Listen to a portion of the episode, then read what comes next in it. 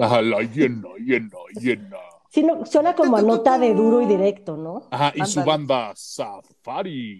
Sí, güey, que está escrito en amarillo en las paredes. Exactamente, güey, 19 de junio. La llena de Querétaro, 19 de junio. Boletos en Ticketmaster. Exactamente. Ay, ojalá Ticketmaster, güey. Eso es como en el rodeo sí. de Xochimilco o algo. En taquilla. Sí, Para el Bueno, Festival ya, de la. Flor más bella del ejido. sí. Bueno, les voy a quitar la risa.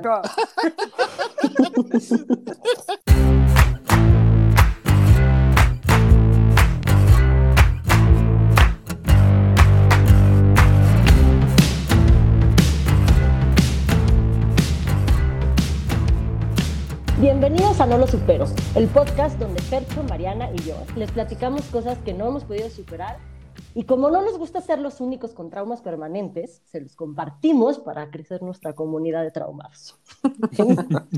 Yes. El, el Eh. clásico de si nosotros tenemos que padecer y sufrir el trauma por, por el proyecto, ustedes también. Ustedes también. Sí, Sí, si sí, yo lo claro. vi, tú lo viste, así. Sí, o sea, es, Loves es- Company. ajá, es, es el deal como el, el cien pies humano, o, o Two Girls One Cup, o, Ah, o que te manden un audio de gemidos que es de, ay, güey, ya. Ah, te hablo, te hablo a ti, Mónica. Ay, perdón. Y un chingo Pero de se gente no te tiene en WhatsApp, güey, pero pinche culera vieja. Y no aprendemos. Lo peor de todo es que no aprendemos que Mónica, no puedes ver un video si, si, si no, si no ponerte unos audífonos y decir, van a ser gemidos. O sea, porque O lo sabes. O foto con el güey de WhatsApp, güey. Ah, el Con el de negro, WhatsApp, con el sí. negro. claro. No mames. Uno de mis bueno. mejores amigos me tiene guardada en su celular como la vieja que le gusta el negro de WhatsApp. Porque así, sí te gusta, güey. Así lo manda. Pero es así de que le preguntan de, oye, alguien de persiana. Ah, sí, y manda mi contacto y así dice, güey. O sea, Bien profesional. me, me ha mandado screenshots de, güey, acabo de mandar esto. Y yo eres un pendejo, Federico, ya. Pero bueno. Sí, sí, me imagino el CV con la foto del negro de WhatsApp en lugar de Mónica, güey. Aptitudes. Una larga lista de habilidades. Negras.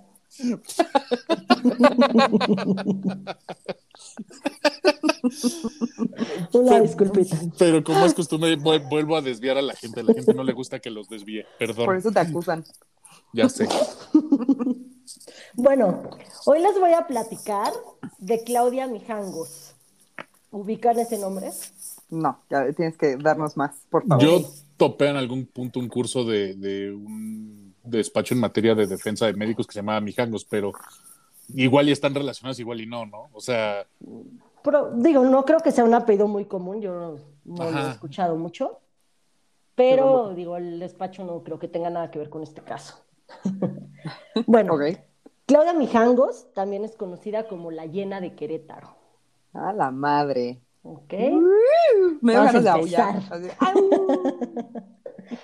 no, Sí, pero, pero las llenas ríen, ¿no? Así como Sí. pulgoso, así. Sí.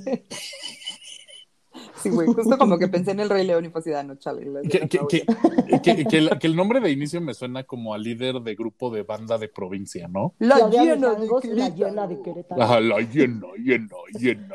Sí, no, suena como a nota de duro y directo, ¿no? Ajá, y su banda Safari. Sí, güey, que está escrito en amarillo en las paredes. Exactamente, güey, 19 de junio. La llena de Querétaro, 19 de junio. Boletos en Ticketmaster. Exactamente. Ay, ojalá Ticketmaster, güey. Eso es como en el Sí, rodeo sí. de Xochimilco o algo así. En taquilla. Sí, Para el Bueno, Festival ya, de la perdón. Flor más bella del ejido. sí. Bueno, les voy a quitar la risa, pero. Oye, güey, Oh. Siempre. ¡Ay, qué ruda! Bueno, les voy a contar primero quién era Claudia, para que podamos hacer un perfil psicológico y al final analicemos qué chingados fue lo que pasó. ¿Ok? Ok. Claudia Mijangos nació en Mazatlán en 1956, en una familia normalita, clase media alta. Era de una familia súper religiosa y tuvo una infancia súper normal, sin carencias, padres presentes, una buena educación, viajes, normal, todo Niña nice. normalito. Sí, Niña nice del Pedregal. Ajá, No. pero, pero en Mazatlán. Zatlán. Ajá, Ah, ok, ok, buchona. sí, buchona. Sí, es importante, creo. Estudió comercio y en algún momento de la vida ganó un concurso de belleza en Mazatlán. O sea, está La- guapina. Ajá, la verdad yo no sé qué tiene que ver este dato, pero parece que es muy relevante porque en todas las notas, videos, de entrevistas y todo que ves, te dicen, ganó un concurso de belleza en Mazatlán. Entonces, Pues yo lo menciono porque quién soy ¿no? yo para omitir un dato tan, al parecer, relevante. Pues igual y es como cuando pones en tu, C- en tu CV cualquier logro random de primaria, así como para, ah, sí, güey, hice esto. A nadie le importa. Pero bueno, Sí, a nadie. Que no dejas ir. Yo tengo en el mío que fui la representante de alumnos en la WIC. A nadie le importa. Yo igual, yo puse que fui jefe de pasantes en mi región en San Luis. ¿Por qué? Porque fui jefe, güey. Ay, súper tetos, la neta. Y ni hice nada, güey. Solo fui a una ceremonia culera y ya. Pero, Yo, pues, yo nomás te, dijo, te, te digo que ayudé a gestionar que movieran a una pasante que la habían dejado sin puerta en su pueblo de mierda. O sea, de- se, le había- Ah, se le podían meter. Entonces, perdón, es un logro y va al currículum. Nos Está guste bien. o no. Está Muy bien. Yo no hice nada, amigos. Ni pizza les conseguí. que es malo. Pero bueno, o sea, creció bastante normal, fue reina de belleza, eh, súper religiosa su familia, y ya grandecilla, sus papás mueren y le dejan una herencia bastante, bastante decente. Se enamora de un tal Alfredo Castaños. Este güey trabajaba en un banco, pero también de familia bien, ganaba bien y todo, y se van a vivir a Querétaro. Alfredo Castaños, de los castaños de Mazatlán. De aquellos, de Abolengo. Ay, Supongo ¿a, que de ¿A esos. poco? Sie- Siempre está el apellido. Sí. Y es de los castaños. o los que componen su apellido, así como Ay, Martínez sí. Vertis. Sí. O. Ibargüengoitia García y Oyamburu. Güey, yo no puedo decir nada porque tengo familiares que lo hyphenearon así para, Ah, sí. para que se quedaran en el Oyamburu, güey. Es muy whitezic- No, no hacer. A mí sí me tocó como primer apellido el bonito. Sí, Entonces a mí no puedo también, hacer gracias nada. a Dios. En bueno, ya. fin, se casan, se van a vivir a Querétaro, tienen tres hijos. Estos tres hijos son dos niñas primero y un niño. Y ella pone una boutique de ropa súper exclusiva para solo mujeres en Querétaro y además daba clases de ética y catecismo en la escuela de sus hijos. Obvia- obviamente iban en la escuela religiosa. Nosotros, nosotros tres sabemos de ese tema. Sí, no lo hagan. Yo creo que ya tienen que, amigos, no metan a sus hijos en escuelas católicas. Es horrible, güey. Creces Sí. con un sentimiento de culpa nada más por vivir. Sí, total. Es que sí, sí veo a la mamá echando el cafecito en la escuela con el seminario del Reino Christi. O sea, dices, güey, no. O sea, no, mi mamá no hizo traumas. eso. Mi mamá No, mi mamá solo tampoco, pero... se tomaba el café con las mamás de mis amigas para echar el chisme, güey, en Santa Teresa, pero pues eso es otra cuestión. No, No. es que, o sea, era algo que pasaba mucho en el Seika, por ejemplo. O sea, que todas las mamás se juntaban a echar en el cafecito enfrente del Seika. Estaba al lado de una madre que se llamaba la Escuela de la Fe, que era como incorporado al pedo y ahí daban como los seminarios del Reino Christi para las mamás. Entonces, por eso sí, Mm. sí te sí imagino perfecto esta, a esta Claudia. señora, ajá, Claudia, totalmente como, como esperando a que los niños salgan de la escuela, este, eh, tomando su curso de- del Reino Christi, ¿no? Pues, pues mira, Pues en, mira, en esta escuela daba clases un sacerdote, el padre Ramón, que al parecer era súper guapo, 1,90, güero, ojo azul, galanzón. Y dicen que Claudia pasaba tanto tiempo con él que se empezó a enamorar y a obsesionar con el sacerdote. ok. Algunas versiones de esta historia dicen que ellos sí eran amantes y hay otras versiones que dicen que simplemente eran muy buenos amigos porque pues los dos estaban todo el día en la escuela. Como cualquier chamba, estás más tiempo en la chamba que en tu, que en tu casa. Entonces, Eh, yo, este, para fines entretenidos de esta historia, se estaban cenando. ok, eran amantes. Sí, claro, El era, padre era, Ramón claro. y Claudia Mijangos. era, eran el pecado del padre Ramón, ¿cuál padre Amaro? A huevo. Exacto. Hombre, y, y- y si lo describo así, seguramente se, se cenaba a todas las mamás, o sea, Ya todas, güey. a Pues ya no, porque todas. Claudia ya lo tenía acaparado y, y pues... No, es, es que Con la Claudia a- no te metas. sí, sí. a- a- ¿Has visto a las mamás de Kinder hoy en día? Dices, güey, Pues es que ¿Qué ya es pasaste esto? esa edad, Ya entonces sé, ya, las- ya siempre han sé. sido iguales, pero ahora ya las ves sé, acá. ya sé. ¿Qué haces jangueando afuera de kinder?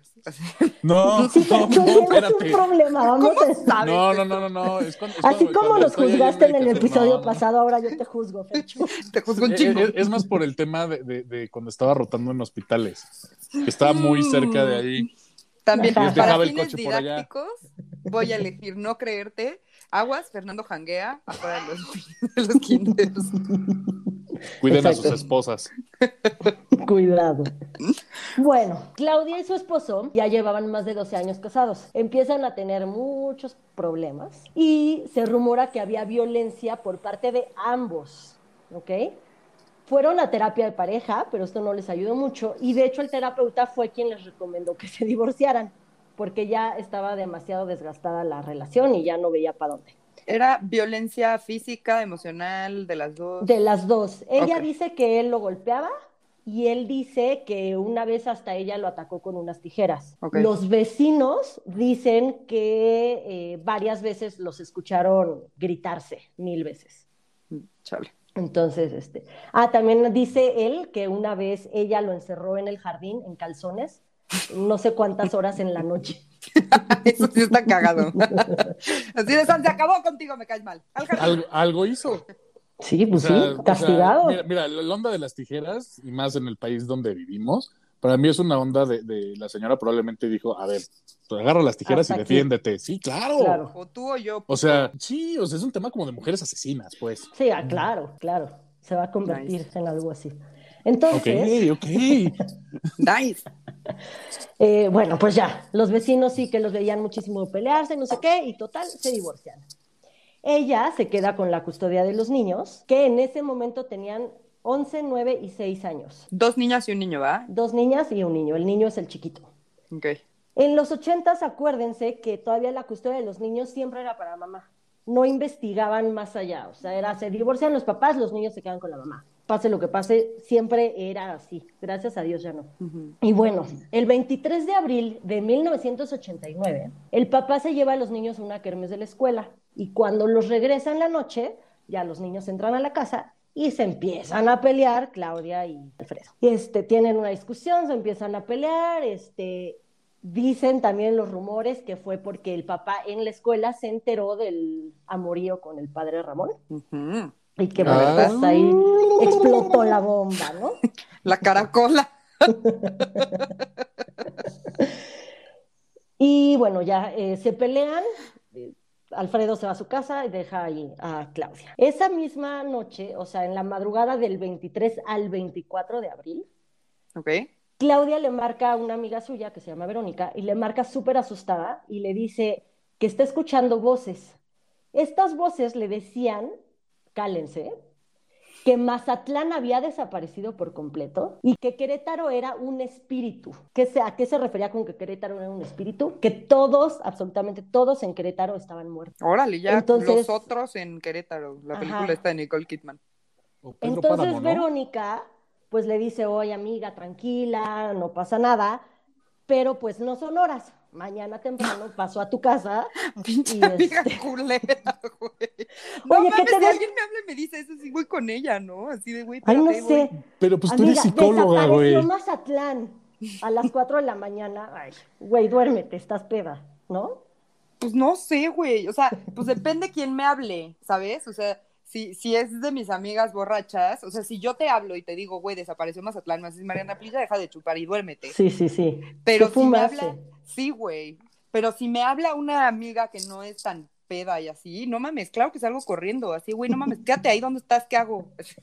Ahora, ahora lo- incluso lo escuchas en el tono de voz, ¿no? Si es como pura guasa, o si, o si la persona que te está pidiendo ayuda está realmente preocupada, así de, güey, desapareció. Mazatlán, cabrón. Ah, ya, brote psicótico, bebé. En eso No, sí no, tienes razón, el esquizoide. tono de voz puede decir. O sea, totalmente con, con- con una situación esquizoide de, de, de- Ya tiene alucinaciones. Sí, se nos anda brotando, güey. Sí, ay, qué padre Mazatlán, caso. Sí, estoy muy contenta, gracias. Amiga, desapareció Mazatlán y todo Querétaro es un espíritu. Y Verónica así de, híjole amiga, ¿cómo te explico? Duérmete y mañana temprano paso, ¿ok? Pinche culera. Y ya, quedaron de verse mañana temprano, bueno, al día siguiente temprano para que pues ya Verónica pudiera dormir, ¿no? Sí, amiga, déjate de mamadas, déjame dormir. Pinche culera, güey, neta no lo voy a superar nunca. A esa hora, que eran como las 2, 3 de la mañana, Claudia se pone un vestido blanco y ahí a media madrugada baja a la cocina y agarra tres cuchillos. Ay, tres no. Ay, cuchillos. no. Me voy a dejar de reír. Les dije. Oye, pero qué dramática, güey. O sea, de hasta entra en traje de carácter para, para que Sí, sí. las manchas se vean, güey. O sea, Sí, o sea, güey. como el capítulo de Luis Miguel, güey, de, salió Tito con la, con la camisa manchada de sangre, güey, para que se viera. Tito. Sí, güey, no. Bueno, Luisito. Y Tito, por cómplice. Sí, no mames. Pero bueno, Entonces, agarra tres cuchillos de la cocina, sube, se mete al cuarto de su hijo, que tenía seis años, ya, güey. y lo apuñala varias veces. Después se cambia al cuarto de las hijas, las dos hijas dormían juntas, y a Claudia María la apuñala seis veces, pero no la mata. Y se voltea con la chiquita que se llamaba Ana Belén, y la apuñala varias veces también, pero así una directo al corazón. Claudia María, la grande, de 11 años, se arrastra, baja las escaleras y ya que está como llegando abajo, su mamá llega, la jala otra vez, la pone junto a sus hermanos y la remata. Verga, güey. No mames. Te odio. ya no estoy agradecida con tu historia. Y bien nos avisaste, sí, ahorita se les acaban las risas. Pinche vieja, güey. Mujeres vieja. asesinas. Fercho tenía razón. Mujeres Pero yo creo que iba a matar al marido, güey. Sí, pero, o sea, Mon, las historias de mujeres asesinadas son, son- son historias de mujeres abusadas, mujeres golpeadas, o sea, que realmente había una justificación para que, para que en ese Pues hartazgo la se defendieran. No, la Mónica, no. Veía O sea, digo, a lo mejor O sea, quería tener un espíritu. A lo Espérate, mejor estaba dice. poseída, Fernando. O sea, a lo mejor el esposo sí la puteaba, pero ¿por qué vergas mata a sus hijos, güey? A Yo creí que iba a matar al esposo, por eso estaba contenta. A lo mejor no tenía nada que ver.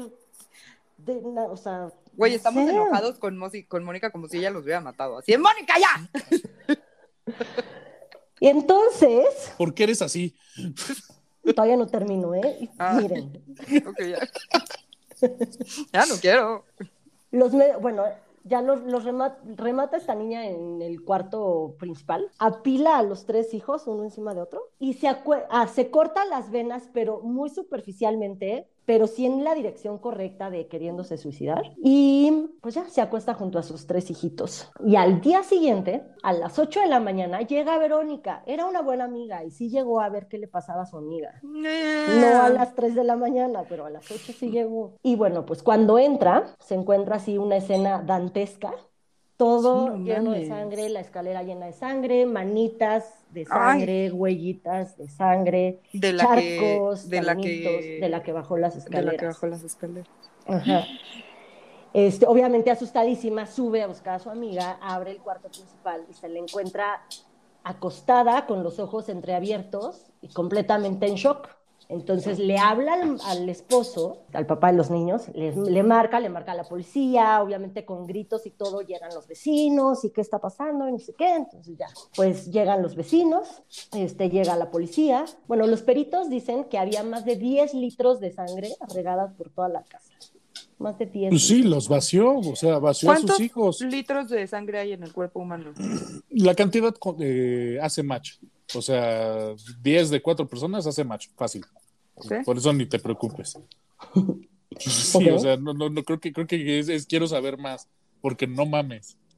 Bueno, la policía entra al primer cuarto y ve la cama del niñito llena de sangre, cama extendida obviamente.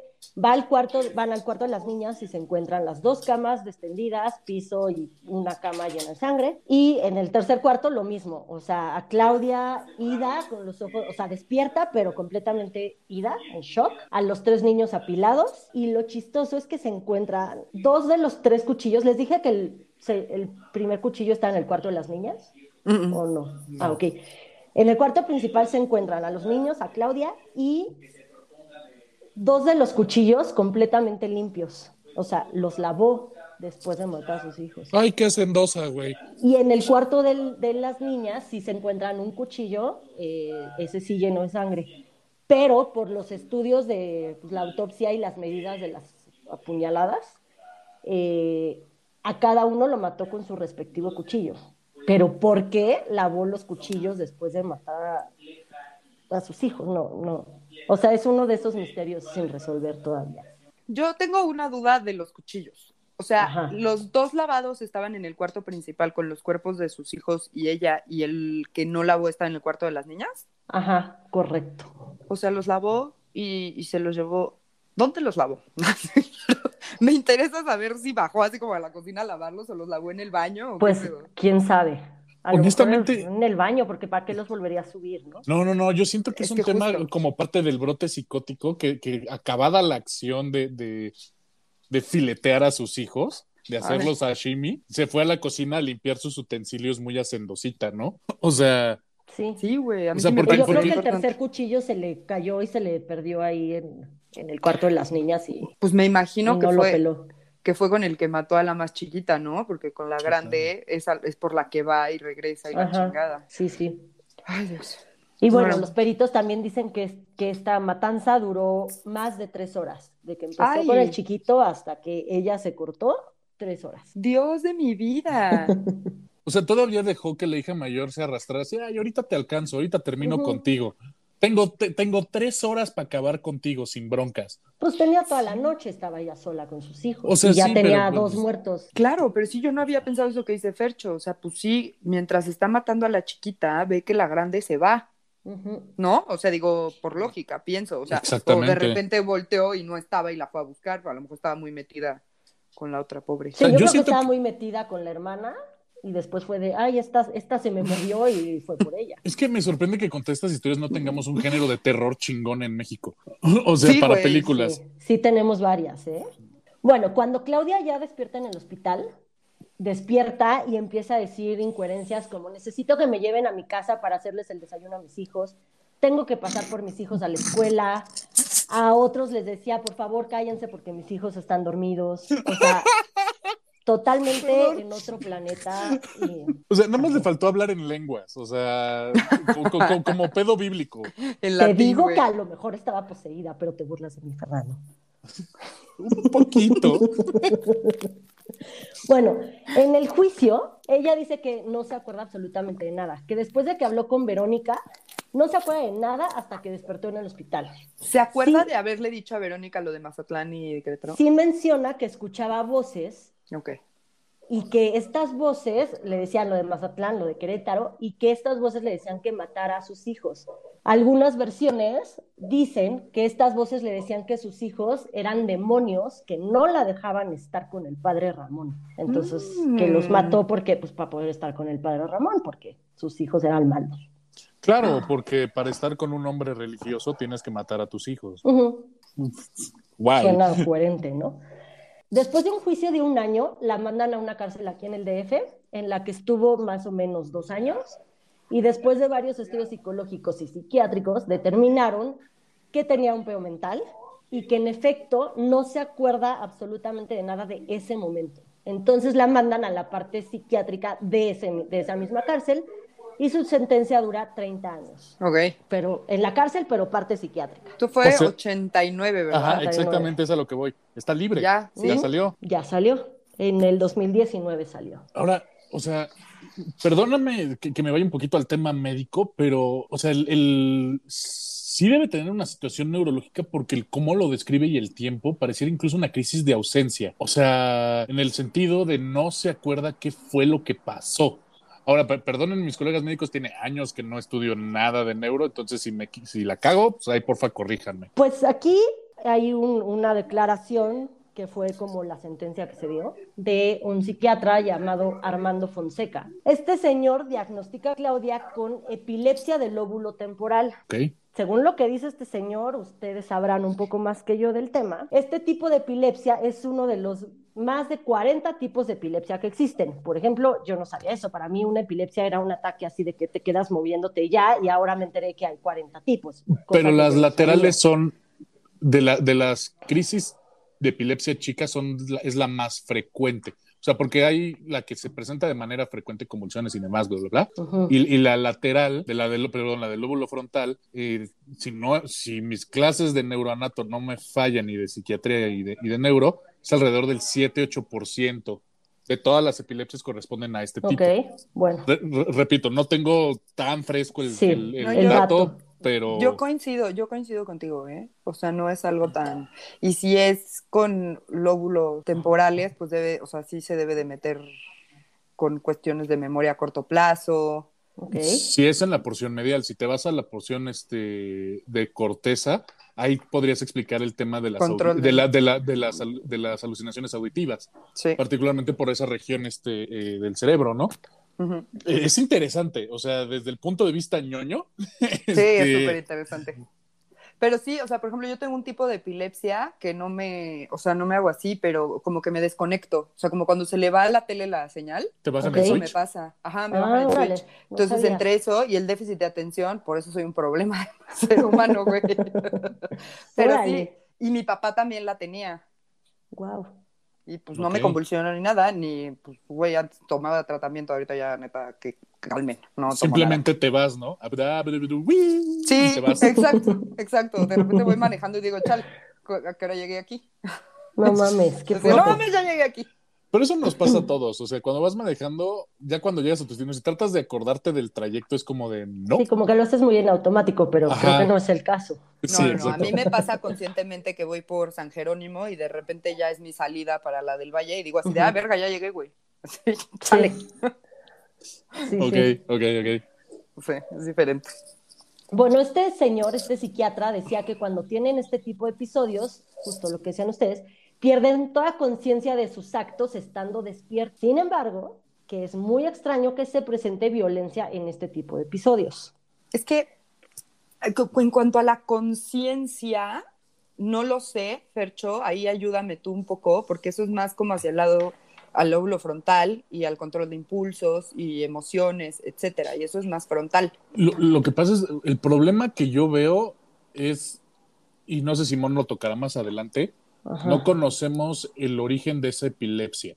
O sea, porque podría ser, digamos, por poner un ejemplo, que no creo que sea el caso porque ya tiene más de 30 años, un tumor que genere un efecto de masa y que permitiría la desfrontalización del paciente. Pero puede ser un O sea, putazo. a lo mejor si, podría se- si el marido se la puteaba, Exactamente, pod- pod- podría, podría ser que, que tuviese algún tipo de, de EBC muy chiquito, que tiene un, literal un pedacito del cerebro muerto.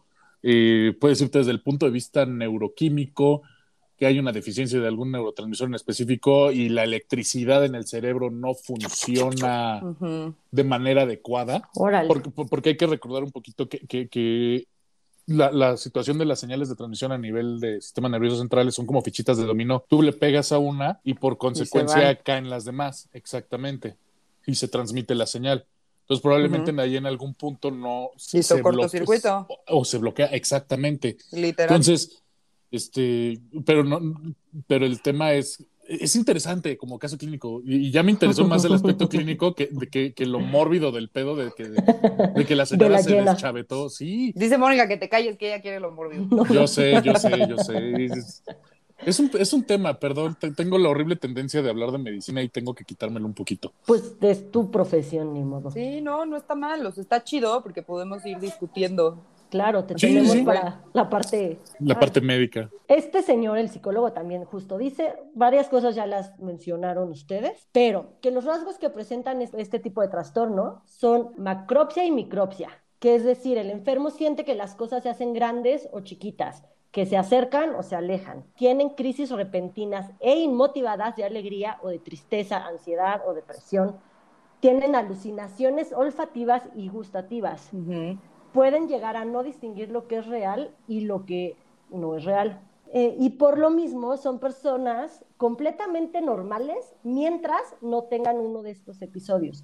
Muchas veces lo confunden y diagnostican como esquizofrenia, Esquizofrenia. pero pues no es lo mismo. Y este tipo de trastorno solo se puede diagnosticar mediante un electroencefalograma, que pues además no son baratos. El punto aquí es que Claudia ya se encontraba dia- diagnosticada y medicada de esto. O sea, ya estaba diagnosticada, la diagnosticaron antes del asesinato. Ajá. Pero ¿Y ella no lo algún- dijo? No, y en Ah. algún punto de su vida decidió no seguirse tomando sus medicamentos. Mariana, Ay, Dios, sí. Marido, huye. A lo mejor porque justo ella decía, ya estoy bien, no los necesito. A lo mejor porque la hacían sentirse mal y dijo, prefiero no sentirme mal y dejármelos de tomar. No sabemos el por qué, pero se los dejó de tomar. Tengo un ataque de ansiedad muy cabrón. Ya, por favor. Está bien. No, y es que, o sea, eso, eso a mí me deja un bagaje mucho más claro, porque queda claro que muy probablemente eh, eh, esta señora estaba mal diagnosticada, o sea, probablemente estaba siendo tratada por un trastorno depresivo mayor o alguna cuestión y no estaba bien diagnosticada desde un punto de vista neurológico. Ok. Entonces, o sea, un mal diagnóstico puede derivar en muchas cosas. Y, y una reacción de este tipo significa que la paciente no estaba, no estaba bien evaluada desde, desde todas las aristas que implican. Ahora, también era 1989, o sea, hoy en día el electroencefalograma sí es importante, pero ya tienes resonancia magnética, decir, ya güey. tienes este, tomografía computada, Tomografía. o sea, tienes Sí, más bien haces una resonancia Sí, tienes con, cosas. Ajá, hay muchos recursos con- más, ¿no? ¿Cómo se llama? Con contraste para ver si hay alguna lesión o algo. Exactamente, ¿no? Entonces, aquí el detalle para mí, el origen de esto no es nada más que dejó de tomar un, chocho. Por favor, si tienen un problema de salud mental, no duden en contactar a la gente. Yo me pongo a su disposición y tómense Yo sus también. chochos. Yo también, amigos.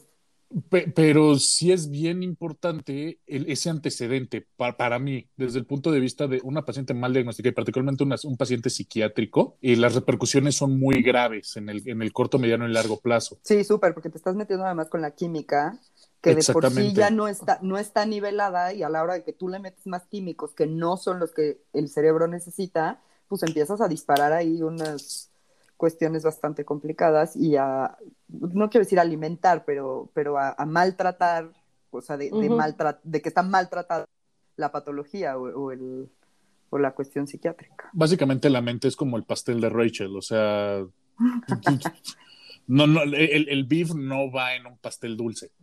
Entonces, tomando Según en cuenta, según Joey, sí. Pe- pe- Pero es el tema, o sea, si, si, si no está bien hecha la receta de cocina para un padecimiento psiquiátrico, es obvio que algo no va a salir bien. Entonces, y- y yo, yo sí le creo a la señora en el sentido de, pues no se acuerda. pues, De que si no se ese- acuerda de nada. Y más si no tiene ese antecedente, ¿no? Yo quiero saber la historia completa, porque que ya haya estado diagnosticada y no haya dicho nada, me hace ruido. Aquí es justo cuando se vuelve todo un tema lo de la custodia de los niños, porque el, el esposo sí sabía que tenía que tomar estos medicamentos y en el juicio él declara que Claudia era una persona completamente normal, sin, sin enfermedades, sin nada. Y pues ahorita sí investigarían mucho más a quién le... Sí, bueno, claro. ahorita sí investigan mucho más a quién le dejan a los hijos y aquí fue como, ah, sí, a la mamá y ya, y ve lo que pasó, porque Claudia al final estaba sola y ella decidió no tomarse sus medicamentos. Sus hijos tenían 11 años, la más grande, pues tampoco era como, mamá, te toca tu medicina. Entonces, siento que el papá tenía que haber dicho algo o se hubiera preocupado un poco más. Obviamente no piensas en esto, porque era una chava que nunca había tenido un episodio así, pues. Es que justo si no tenía un episodio así y las cosas estaban normales, está controlada. entre comillas, Ujú. se te ve el pedo, güey. Que, ahora me, neta. que- me queda claro que parte de los temas del divorcio era el estado mental de la señora. O sea, y probablemente el ex esposo traía una cuestión de hartazgo con, con- con la señora que básicamente le dijo: Ay, ¿sabes qué? Ya quédatelos, no me importa. O sea, estás loca. Así que sin querer sonar despectivo, estás Sí, sí. loca, haz lo que quieras. O sea, yo veo a los niños cuando ustedes me digan y santo remedio, ¿no?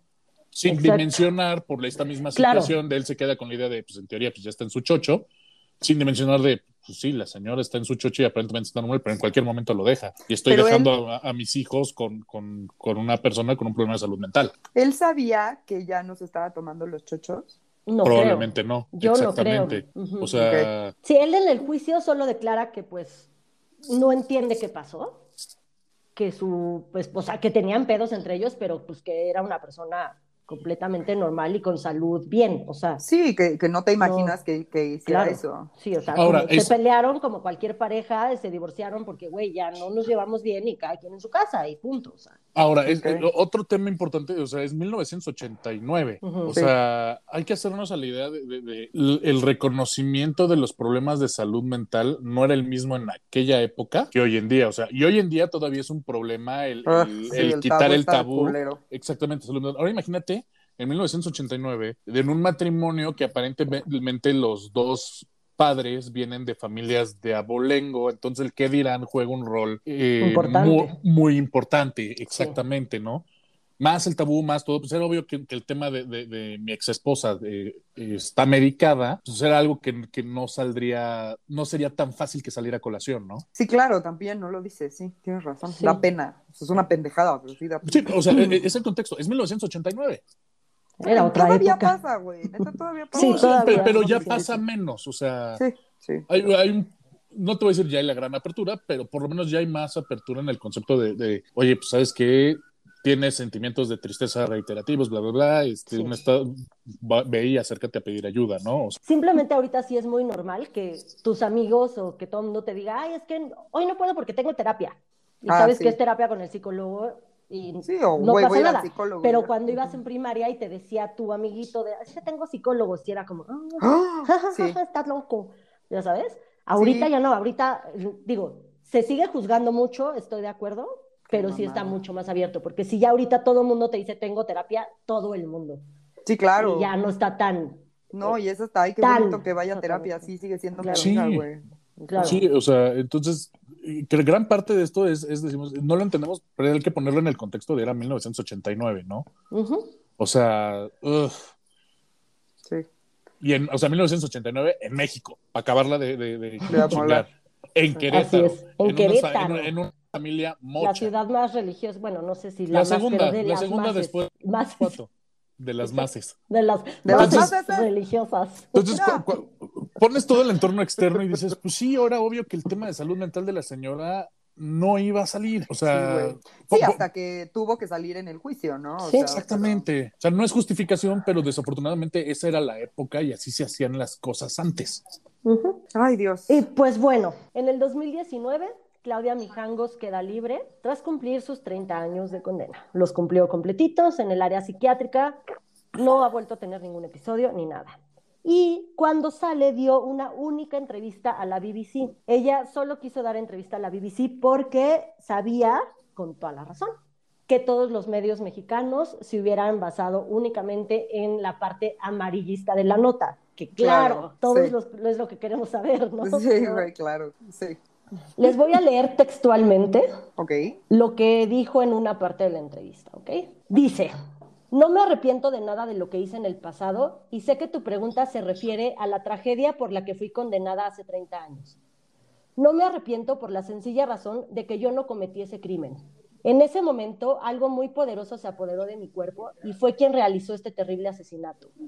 Por más que intento recordar lo que pasó esa noche, no puedo. Siento como que otra persona me hubiera poseído. No lo digo para enmendar mi error, porque ya lo pagué y con creces. Podría dar mil justificaciones de por qué cometí esa aberración, pero siendo sincera, no recuerdo absolutamente nada. Solo tengo una vaga remembranza de una voz aterradora rondando mi cabeza y acto seguido desperté llorando en una celda. Pensé que todo había sido un accidente que me había dejado inconsciente. Cuando me enteré de lo que había hecho, sin yo saberlo, grité de dolor. Nadie tiene idea de lo que sufrí y realmente pagué caro el haber sido víctima de algo que se apoderó de mí. Órale. O sea, ¿ella qué dice? Así de, güey, me poseyeron. Dice, ajá, ella dice que estas voces, o sea, que oía esas voces y que algo le dijo que matara a sus hijos. Dicen que en la cárcel se comportaba de verdad como una señora que había perdido a sus hijos de una manera trágica. O sea, no como que ella los mató, sino que les lloraba, se emputaba, decía, es que me quitaron a mis hijos, estoy aquí por algo que no hice, sabiendo que sí lo hizo y aceptando que lo hizo, pero Sí, sí. Pero su ahí como que, comportamiento era como, es que yo no lo hice, que estuvo deprimida muchísimo tiempo, que tenía muchísimo coraje con ella misma y con lo que había pasado, y que se la vivía contándole a los demás de sus hijos cuando eran chiquitos, cuando nacieron, cuando estaba embarazada, o sea, como mamá, mamá neta, que había perdido a sus hijos de manera trágica. Verga, güey. Y ella dice que de verdad no se acuerda absolutamente de nada. O sea, también cuando tenemos un trauma así de fuerte, pues es muy Lo bloqueas, poderosa ¿no? la psique y, te- y lo bloquea, güey. Así de aguanta, no, no puedes lidiar con esto y por eso es bueno ir a terapia para justo saber de dónde están viniendo muchas acciones que no tienes ni puta idea de por qué hasta que pues desmenuzas y te sale tu traumita. Entonces digo, ella también podría estarlo reprimiendo un putero, ¿no? Que obviamente es necesario Sí. para poder seguir viviendo. Sí, está cabrón. Ahora, menciona que escuchaba voces. ¿Las voces en algún momento toca el tema de qué le decían las voces? Esto, o sea, lo que... O sea, Que de, o sea, de que. Mazatlán no existía, que ya. Querétaro eran espíritus. Y te digo que está el rumor que dice que estas voces le decían que sus hijos eran demonios y que estos demonios le estaban impidiendo estar con el padre Ramón. Eso no lo vi, o sea, lo leí como que rumores. Lo Es que, que, sí dijo ella, ella, ella fue lo de Mazatlán, lo de Querétaro, y que oyó voces y que algo la poseyó. Es que, por ejemplo, el- el- particularmente ese, ese tercer comentario, el de las voces le decían que sus hijos eran demonios. Ajá. O sea, no sé si lo puedas amarrar a la situación de, de- de un episodio de, este, de epilepsia, pero me suena más a una situación de, esquizofrenia. Y entiendo el por qué que, que- que- que en teoría no era una esquizofrenia, porque teóricamente está diagnosticado con esta situación de, de- epilepsia del lóbulo temporal. Pero el escuchar voces, y ahí María no me dejará mentir, en un paciente de estas características, normalmente va, es la que genera los, los impulsos a actividades o acciones de riesgo para el paciente y para con los demás. Sí, pero O sea- está muy cabrón que su primer episodio de esquizofrenia se haya ese es el presentado problema. así de aislado. O sea, E- Ese es el problema, lo que, lo que a mí no me checa. yo o no sea- lo pondría a lo mejor como esquizofrenia, lo podría poner como un brote psicótico que le puede pasar a cualquiera, güey. O sea, que pasa mucho en los programas, en los capítulos de mujeres asesinas. Exacto, o sea, que cualquiera se puede Sí. psicotizar a partir de, de- de situaciones que están muy, muy, que te causan mucha ansiedad, te presionan un chingo y no tienes cómo defenderte, traes las Ujú. defensas psíquicas bajonas, güey, no tienes tampoco una psiqui como muy bien formada, y No, pues sí, o sea, no necesariamente tienes una estructura de personalidad psicótica dentro de la que está la la esquizofrenia, pero sí puedes tener una estructura de personalidad neurótica y tener un brote psicótico. Ahora, ¿cómo verías el racional de si es un brote psicótico? Probablemente tenga esta patología, pero aunado a un mal diagnóstico y a un desbalance neuroquímico, el evento es mucho más Culero. Y, y- iba a decir agresivo, pero pues sí, culero creo que es la palabra Culero, marido. este- Sí. Sí, o sea, porque el problema es la magnitud del evento. O y además porque es el único, porque ni antes había tenido, o sea, por lo menos de esa magnitud, ni dicen que en la cárcel jamás se le presentó ningún brote y ahorita en lo que lleva afuera, pues al parecer tampoco. Entonces es como el único y fue como demasiado fuerte. yo, yo no creo que sea un evento aislado. Yo sigo, yo debo, yo creo más bien, ajá, exactamente. Yo creo que esta señora ya escuchaba voces de antes. O sea, simplemente no lo, no lo ha exteriorizado o no lo ha comentado en ningún lado, ¿no?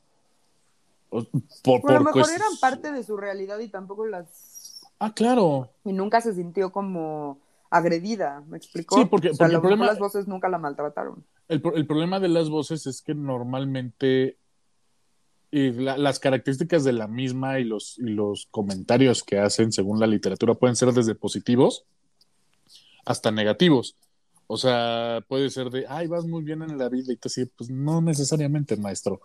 O sea, de- desde te echan por, porras a, a, te ningunean, ¿no? O te impulsan a, pues sí, güey, aviéntate a las vías del metro, ¿por qué no? Pues, güey, por, o sea, so- son ese tipo de cuestiones. Creo yo que, que, que, que hay ahí todo un expediente clínico por revisar. Sería interesantísimo para mí poder ver el, la Pues historia date. clínica y, y la- y las, las consultas que tenía con el psiquiatra de prisión, ¿no? Porque tiene que haber un seguimiento. O sea, me interesaría ver mucho las notas médicas al respecto para ver cómo va el el estatus. Sí, porque mira, o sea, la neta con esto de información está Es bien muy poco. culero que cualquiera de los dos nos pongamos a decir, no, es esquizofrénica, eh, tiene un brote, Sí. tiene Claro. una lesión. O sea, pues no mames, chinguen a su madre Mariana y Fernando, güey. O sea, Y Sí, yo digo que estaba poseída, entonces aquí tenemos tres. Yo creo que justo para fines didácticos, por tercera vez en este podcast, vamos a decidir que la poseillez es verdad. Posesión. Estaba poseída. poseillez. Poseíes. Amigos, ando muy elocuente hoy, güey. Por eso me gusta tenerlos aquí, porque un doctor, una psicóloga, y para hablar justo este tema, quería, quería saber qué pensaban ustedes, porque justo hay poca información. Te Sí. digo, el diagnóstico oficial es ese del, de la epilepsia del lóbulo, ¿qué? Temporal. temporal. Y este. Y Sí. pues al oír voces así, a mí se me hace como muy de Amityville, de mata a tu familia y mata a tus hijos y mata a sus hijos. Entonces, para mí, poseída. Es Sí, que- güey, o sea, es que, digo, obviamente la- el psicólogo y psiquiatra que trabajaron con ella, pues tú tienen, sí tienen una historia de vida, güey, sí tienen Claro. más cosas para poder decir, es esto. Entonces, ¿quiénes somos nosotros para dudar de eso? No, ¿sabes? y, y- y sería súper interesante ver si, si, porque acuérdate que, que tenemos el bagaje de la señora era extremadamente religiosa, ¿no? Por lo que tengo entendido. Sí, sí. A ver si en algún punto hubo algún tipo de entrevista o manejo, o no manejo, o interacción con algún médico, ya sea el padre, eh, con algún sacerdote, ya sea el padre Ramón u otro, que llegara a la determinación de, no, esta está poseída por Belcebú, a la chingada, hay que exorcizarla. wow. O sea, o sea, me, me daría mucha risa porque tendría- te- tendrías como el exorcista México. Así como. estaría eh, buenazo. Sí, no. Está- Juntamos estaría a bueno. Con el exorcista en Querétaro. Güey, Sí, y el- padre. Ahí está. nada más de- Productores, otra vez productores, aquí está. madre, Mercedes, ¿qué estás haciendo, güey? Dime, dime. ¿Por qué dime. le pusieron la hiena de Greta? Ay, no sé, es su apodo, no sé por qué. Son muy sangrientas las lo Son- sí son, ¿no? Son culeronas las hienas, según Pues yo. sí comen, sí son carroñeras. Sí, Pues, a lo mejor por eso. No sé. Pues igual pero pues ella te- sí asesinó. O matan a sus hijos las llenas. Es que justo según yo no, güey. Veo un chingo Animal Planet y nunca he escuchado eso de las llenas. No, tampoco. No Pues creo, igual son sí, como igual- perros. Igual y sí también Ajá. tenía su, su banda grupera, o sea, te repito, la llena. Ay, sí, güey. Que lo haga. estaría bueno. No sé, o sea, esto- estoy choqueado y estoy más intrigado por el aspecto clínico. O sea, si creías que nos ibas a asustar, pues no, pues qué tragedión y ya está ahí. Pero estoy realmente fascina- fa- fascinado por el tema clínico No. de este pedo.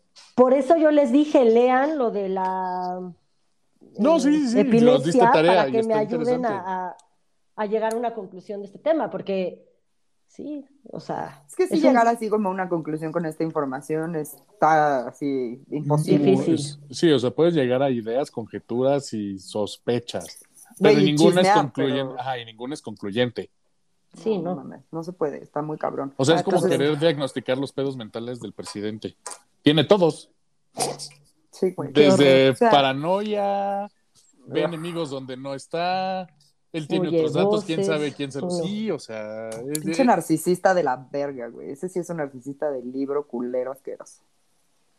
es culto Pero a la bueno. personalidad, pero bueno, exactamente. Pero Este, bueno. Yo decido que o estaba poseída, porque it's fun, Claro. because Yo- it's fun. ajá. O que sí, pues güey, sí les creo a estos güeyes con su diagnóstico, sobre todo que la reacción de ella así en la cárcel y llorar y decir, o sea, sí fui, pero güey, no fui yo, o sea, fue como mi cuerpo, pero no fui yo. Exacto. que pues sí existe esta parte en, en, en todas las partes psiquiátricas de disociación, o sea, sí existe, es real, entonces pues sí, güey, o sea, sí, sí. Yo no creo que haya sido una culera que los haya matado, así de a sangre fría, este, la puta culera novia de Diego Santoy, no. Sí, yo, yo también, o sea, igual me voy por la posesión, porque obvio, yo a mí demonios, Posesión. fantasmas y todo eso, Son las mejores teorías siempre. siempre. Pero obviamente igual le voy a creer al doctor, este, por el con el diagno- diagnóstico que dio, pues sí, me suena lógico lo poco que sé de esa enfermedad, pero pues sí, o sea, y po- pobre mujer, porque sí se veía, bueno, sí, la entrevista, lo que lee, sí está como, o sea, la pobre está sufriendo. Pues chale, güey. Entonces, pobre No, y- mujer. e historias de ese tipo hay mucho. Está lo de la familia en la Torielogía aquí en Tlalpan, o sea. Esa estaría buenísima. Y hay un amigo hablar. me estaba diciendo que, que habláramos, pero necesitamos investigar chido porque la neta, así que No hay nada. información. Yo Hay me acuerdo la poca. nota del periódico, perfecto, me acuerdo de la nota del periódico donde marcan dónde encontraron a todos y la casa y el layout, pero güey, no hay nada. Había un amigo que, o sea, no amigo mío, uno de, el único sobreviviente de esa matanza fue un amigo de uno de los hijos que estaba de invitado y él se Uy. logra escapar. Entonces hay que buscar a ese güey y que nos cuente la versión Pues tú, güey, mi hermana los conocía. ¿Sí? Mi Hay que buscar a, a ese sobreviviente. Que nos cuente También su a verdad. mi hermana. Su verdad. Susana, ¿qué sabes tú de eso? Porque pues, ella por chismes Claro. se enteró de cosas. Te digo que, que, que- que de lo que vamos a hacer es crear una productora de, de estos casos. Meche, muévete. Necesitamos que te, que te pongas las pilas. Sí, güey, ya, neta, prodúcenos estupidez de mujer. Y pues Ay. bueno, lo más divertido de esta historia es que los vecinos tuvieron que construir una barda alrededor de la casa porque se convirtió en una especie de atracción turística para, Pinche gente, sí. es una atracción turística para este, la gente como yo. Güey, Ahora- obvio. Yo también Mónica- hubiera ido. Para hubiera- buscar güey, fantasmas, para Puta, grabar. claro. Ahora, o sea, ahora a mí lleva- me dices así de Mariana, vamos, pero por supuesto que vamos, güey. O sea, vamos a grabar el podcast adentro de la casa, no mames. En la noche, Sí, chingasme a las 12. un 24 de abril a las 3 de la mañana. No mames, neta. Uy, güey, sí. Gente de agencias inmobiliarias en Querétaro, pónganse las pilas. Ahí tienen compradora. Dicen Mónica. que la casa sigue a nombre de, de Claudia y que hasta el momento pues no la quiere vender. Obviamente ¿Claudia? no vive ahí. Es lo que te iba a decir, ¿dónde vive o qué hace? Igual hay mil teorías, que una sobrina suya fue la que la fue a recibir saliendo de la cárcel y que vive con ella. Hay otras que salió de la cárcel y de todas formas la familia la internó en un hospital psiquiátrico. Eh, hay otras de que se casó con otro güey y vive en, pues, no sé, en Tabasco, o sea, no sé dónde. Este, y que ya está casada con otro güey y que ella muy alejada de todo. Entonces, no sé, hay como mil historias. Ok. Pero pues la casa sigue, le tuvieron que poner una barda porque sí se metía muchísima gente. Si en YouTube pon- ponen Claudia Mijangos o La Llena de Querétaro, te salen chingos de videos de gente que todavía alcanzó a meterse y grabaron y se oyen voces de mamá, mamá, está cabrón. Güey, lo voy a ver, obviamente. O sea, seguro Güey, es super edición de pinche gente culera que nos engaña, pero sí lo voy a ver. No sé, porque hay unos que sí se asustan, neta, otros sí se ve, o sea, hay unos chafísimas, obvio, como todo ese tipo de videos, pero hay otros que sí, neta, están grabando y se oye así, mamá, y güey, los dos se voltean a ver de, ¿y oíste? Y los dos de, ¡ah, no No Está mames, Mónica, güey. vamos, güey. Ya no se puede entrar, neta. Estoy muy emocionada. mames! No, ya no, ya está la pinche barda. Y han encontrado hasta animales muertos porque hacían rituales Ay, satánicos. seguro, eso sí, sí, ya. güey. Seguro, pinche gente culera.